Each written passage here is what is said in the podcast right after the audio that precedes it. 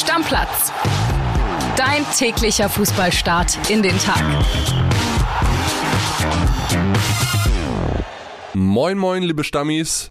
Ich hoffe, ihr hattet bis hierhin schon ein wunderschönes Wochenende und habt euch so euer Lieblingsverein denn nicht so performt hat, wie ihr das gerne gehabt hättet, die Stimmung davon verderben lassen.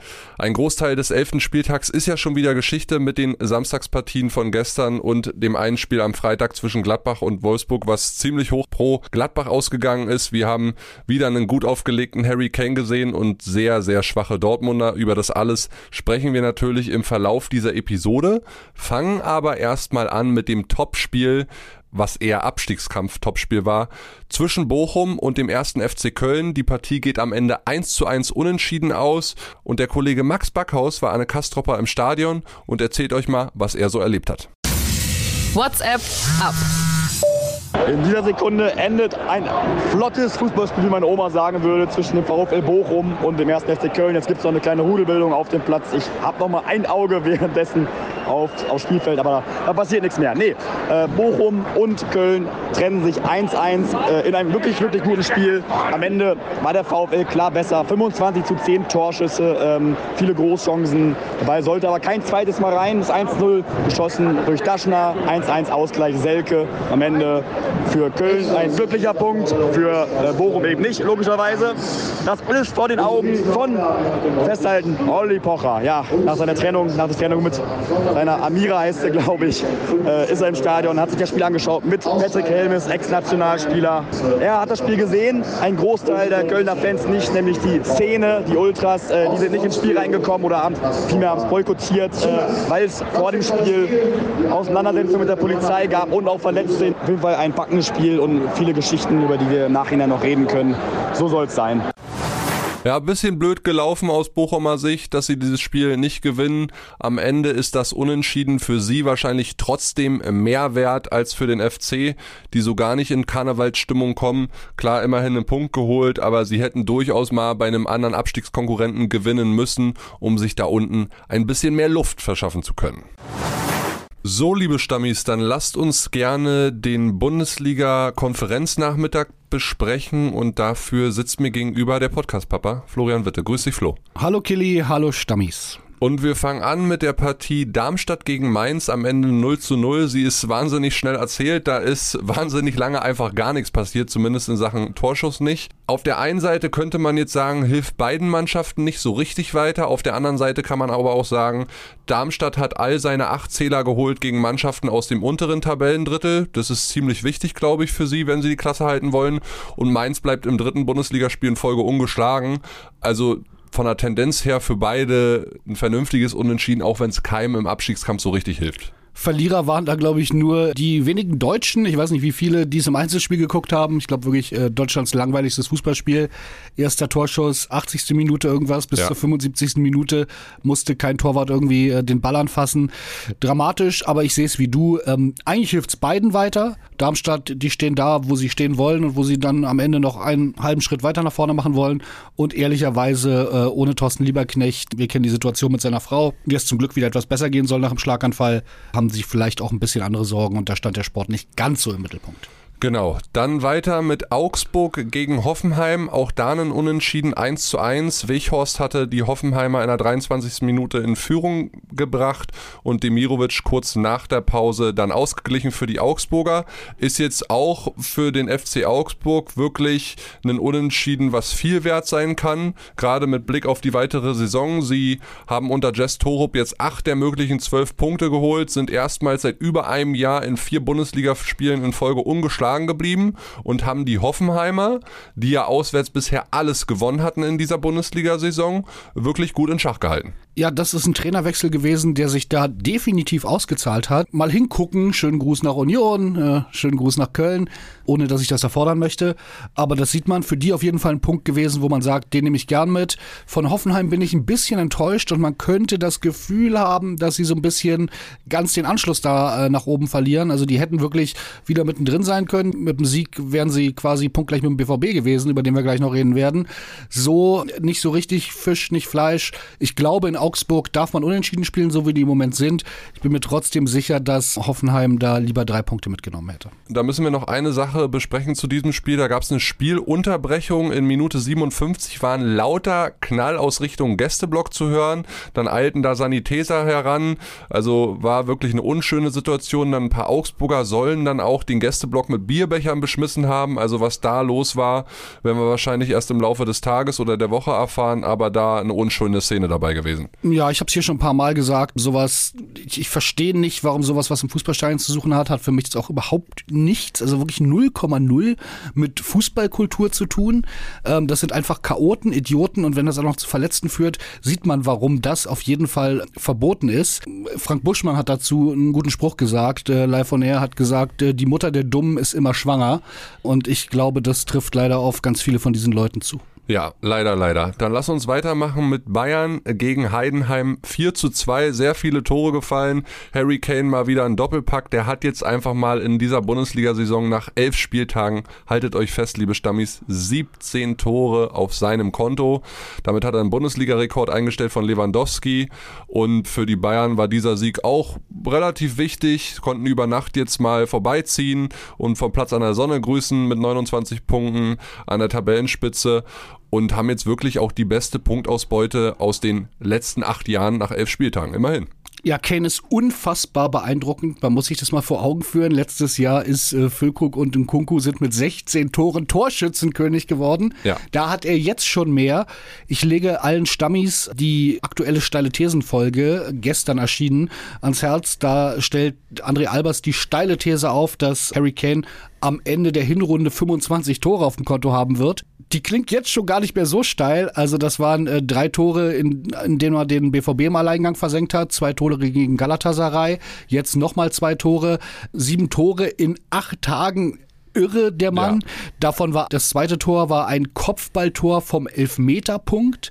Also da muss man sagen, habe ich auch noch nicht so oft gesehen. Mit einer Wucht hat er den da Genau, nicht irgendwie eine Bogenlampe, die dann, sondern halt ein wuchtiger Kopfball vom Elfmeterpunkt. Der auch noch präzise war. Irre, besser kann man es nicht machen. Also ein Phänomen der Typ und man stelle sich mal vor, und ich sag mal, die Chancen stehen 50-50, wahrscheinlich im Moment, dass der im ersten Jahr den Rekord von Lewandowski bricht. Das halte ich absolut nicht mehr für ausgeschlossen. Wie gesagt, ich halte das für 50-50. Der wird immer spielen. Der ist auch noch der Elfmeterschütze. Wenn der sich nicht verletzt, kann sich die Bundesliga warm anziehen. Na, der Expected Goal Wert auf die Saison gerechnet liegt bei über 50.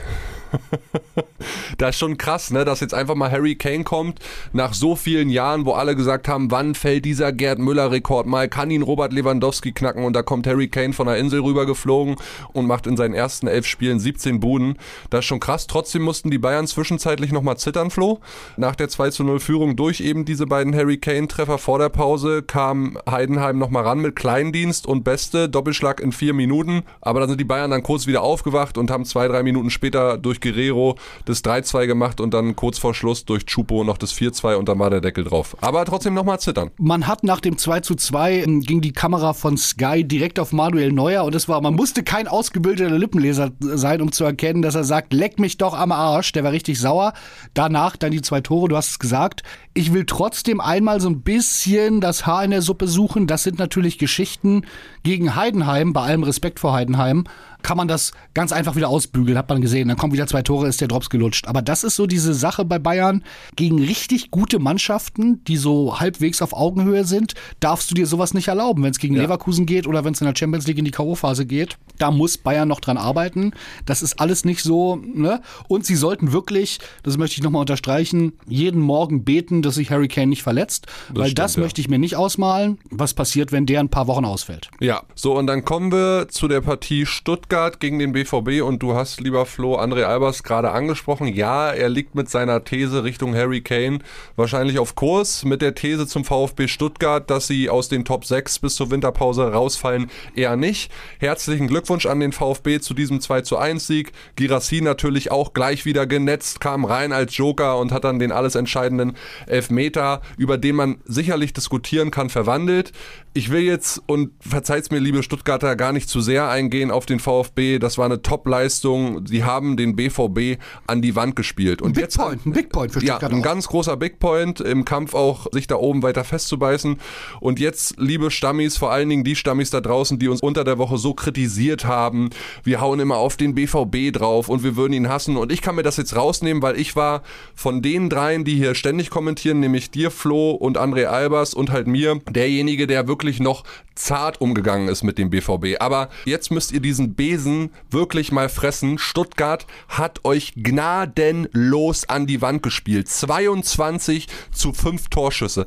Der BVB hatte eine Flankenquote von 14 Prozent. Da war keiner auf Augenhöhe. Die haben sich daher spielen lassen. In der ersten halben Stunde gab es zehn Torschüsse des VfB auf den Kasten von Gregor Kobel, bei dem man sich noch bedanken kann, obwohl er den ersten Elfmeter verschuldet hat, den Fürich dann verschossen hatte, dass er euch so im Spiel gehalten hat. Ohne Kobel steht es zur Halbzeit 4-5-0 und da hätte sich keiner drüber beschweren dürfen. Das war eine Halbzeit, so schlecht habe ich den BVB noch nie gesehen. Und jetzt kommt's, ich sage euch, da müssen sich Edin Terzic an die Nase fassen. Da kann man natürlich sagen, ja, nicht sexy, aber erfolgreich. Ja, Pustekuchen, lieber Edin. Da war weder sexy noch erfolgreich drin. Dann kann sich Aki Watzke an die Nase fassen, weil er sich so festgelegt hat auf Edin Terzic, dass er ja gar nicht die Möglichkeit hat, jetzt auch irgendwie nur mal ein bisschen was zu sagen in seine Richtung, eventuell Trainerentlassung und so weiter.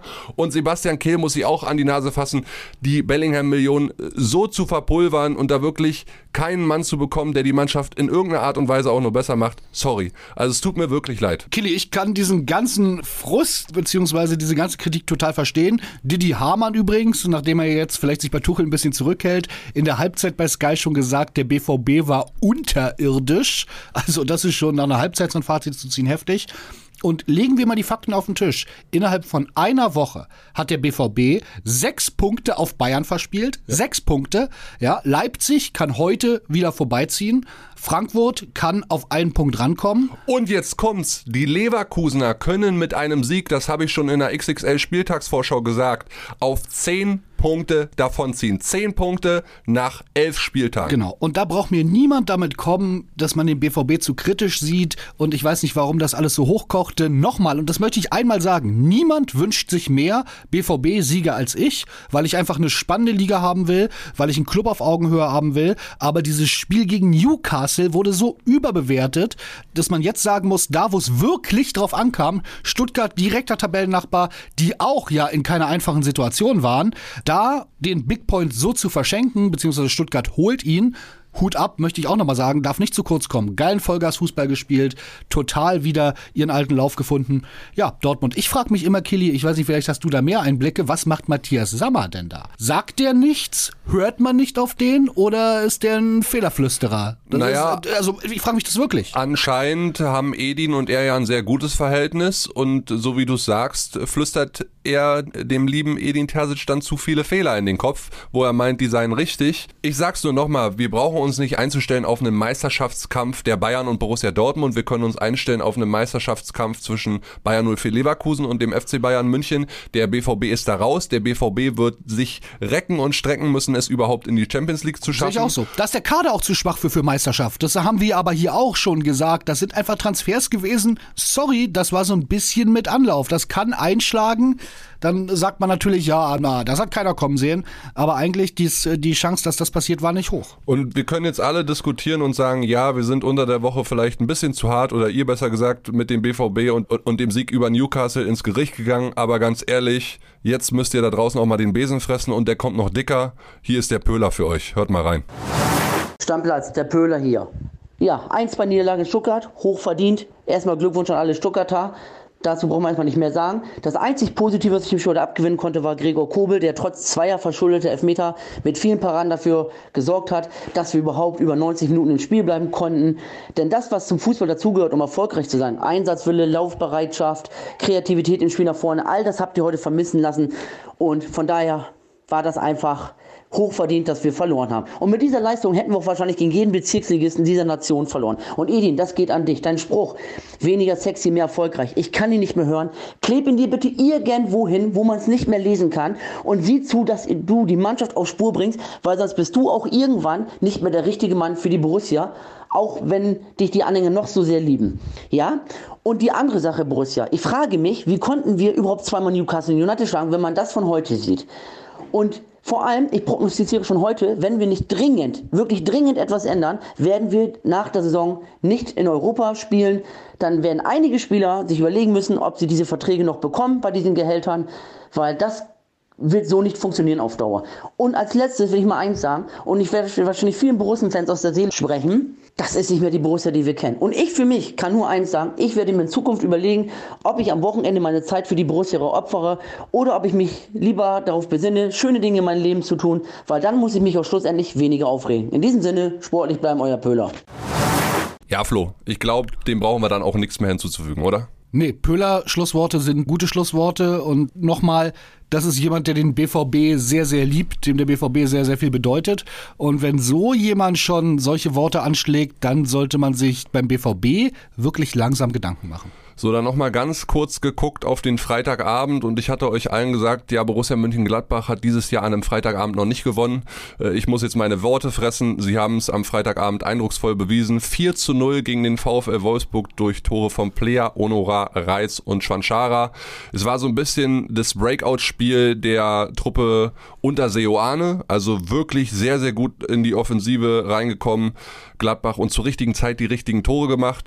Und der VfL Wolfsburg muss jetzt die vierte Pleite im fünften Ligaspiel wegstecken. Auch das wirklich eine harte Phase. Und es erinnert alles Flo so ein bisschen daran, die Wölfe sind wieder zurück in ihrer Herbstkrise aus dem letzten Jahr.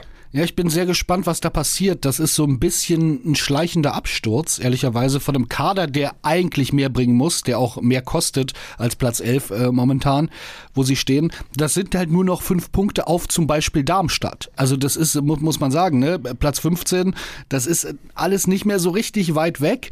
Für mich gibt's da zwei Möglichkeiten. Entweder wird da jemand in Wolfsburg die Nerven verlieren und den Trainer austauschen, obwohl sie mit Nico Kovac eigentlich einen Topmann haben. Naja, aber der Topmann Niko Kovac hat äh, sich im Sommer so sehr den Kollegen Mayer gewünscht, diesen Kroaten, der für, was weiß ich, 30 Millionen gekommen ist mhm. und der saß halt in Gladbach einfach mal auf der Bank. Gut, du weißt nicht, was da im Innenverhältnis passiert ist, von daher, das sieht unglücklich aus. Oder, und das kann ich mir in Wolfsburg auch vorstellen, dass es da nochmal eine ganz schöne Transferoffensive äh, im Winter geben wird. Ob es dann besser wird und ob das alle Wunden heilt, ich weiß es nicht. Ich finde es eine bisschen bedenkliche Situation und mir tut sie auch ein bisschen weh.